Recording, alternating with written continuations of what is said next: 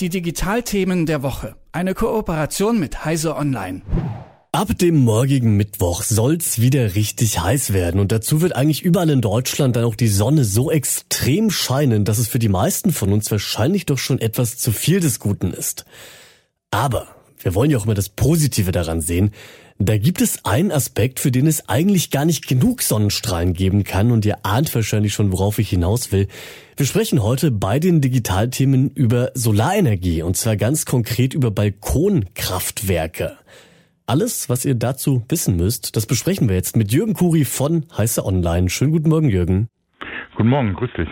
Also, dass bei neu gebauten Eigenheimen häufig das ganze Dach voll mit so Solarpanelen gepflastert ist, das ist ja im Jahr 2022 keine Seltenheit mehr. Aber selbst Solarenergie gewinnen, das geht unter Umständen auch auf dem eigenen Balkon oder im eigenen Garten oder eigentlich überall, wo man ein bisschen Platz hat.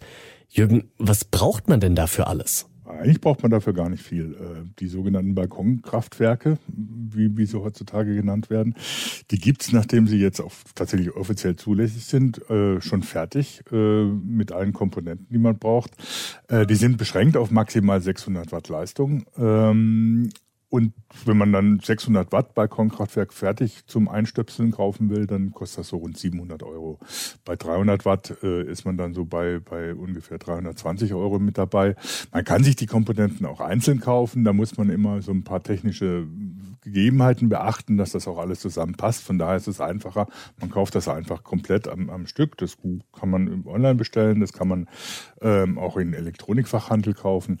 Man sollte aber darauf achten, dass man da tatsächlich Komponenten gibt, die hier zu Lande zugelassen sind, beziehungsweise auch möglicherweise von deutschen Herstellern sind und sie nicht billig aus China kaufen, weil die technisch dann doch Probleme machen können.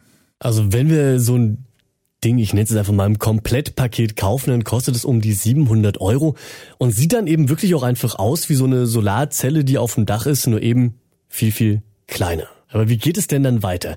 Wie kann ich denn dann den so gewonnenen Strom auch wirklich nutzen? Der fließt ja jetzt nicht direkt wie bei Solaranlagen wirklich in mein Haus oder in meine Steckdose. Nee, äh, ja, in die Steckdose schon.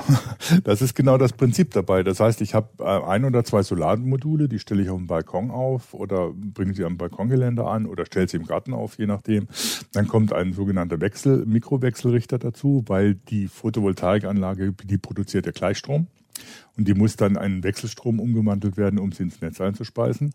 Und da geht praktisch von diesem äh, Mikrowechselrichter ein Kabel ab, das man in die Steckdose steckt. Ein Schuko-Stecker in die Steckdose rein, fertig. Hört sich erstmal so einfach an, ist aber dann in der Realität dann doch nicht ganz so einfach, weil man muss natürlich da ein paar Sachen beachten. Ähm, nach der Norm, die die VDE, die der VDE rausgegeben hat, müsste man eigentlich eine spezielle Steckdose installieren lassen, die mit einem eigenen Kabel an den, an den Sicherungskasten geht und abgesichert ist. Ähm, es ist aber in den Anhängen auch zulässig, im Prinzip einfach das in eine normale Schuko-Steckdose zu stecken, die am ba im Balkon äh, angebracht ist oder die in der Wohnung verfügbar ist, um den, den Strom, den die Balkonkraftwerk äh, produziert, tatsächlich in das eigene Hausnetz einzuspeisen. Ja, es ist eigentlich, wie es immer in Deutschland ist. Wenn etwas zu gut klingt, um wahr zu sein, dann gibt es meistens noch irgendwo einen kleinen Haken oder irgendwas, was es ein bisschen komplizierter macht. Natürlich auch wichtig, wenn ihr das bei euch zu Hause anbringen wollt, außen am Balkon und irgendwo, wo es sichtbar ist, muss natürlich auch die Vermieterin oder der Vermieter da noch gefragt werden. Aber wenn jetzt jemand hellhörig geworden ist auf diese Technologie von euch, und da rein investieren möchte, dann wollt ihr wahrscheinlich auch wissen, ja, lohnt sich das jetzt für mich in meine speziellen Situation? Das können wir natürlich nicht für alle einzeln klären, aber Jürgen, was würdest du denn sagen, wenn es 700 Euro kostet, für wen lohnt es sich denn in diese Technik wirklich jetzt zu investieren? Das ist relativ schwierig zu beantworten. Also die, diese Anlagen, die haben eigentlich eine lange Lebensdauer. So die, die Zellen, die Photovoltaikzellen, die haben so eine Lebensdauer von 30 Jahren, Mikrogleichrichter von 15 Jahren. Das heißt, und äh, die Kosten, man kann davon ausgehen, dass man so 100 bis 150 Euro im Jahr spart. Das heißt, dann kann man sich ausrechnen, wie schnell sich das aber amortisiert hat. Das sind halt wenige Jahre und danach hat man im Prinzip Gewinn gemacht. Das Problem ist natürlich, das hängt auch ein bisschen davon ab, von der, von von, der Nutzung des wie man den Strom nutzt, den man da selbst produziert.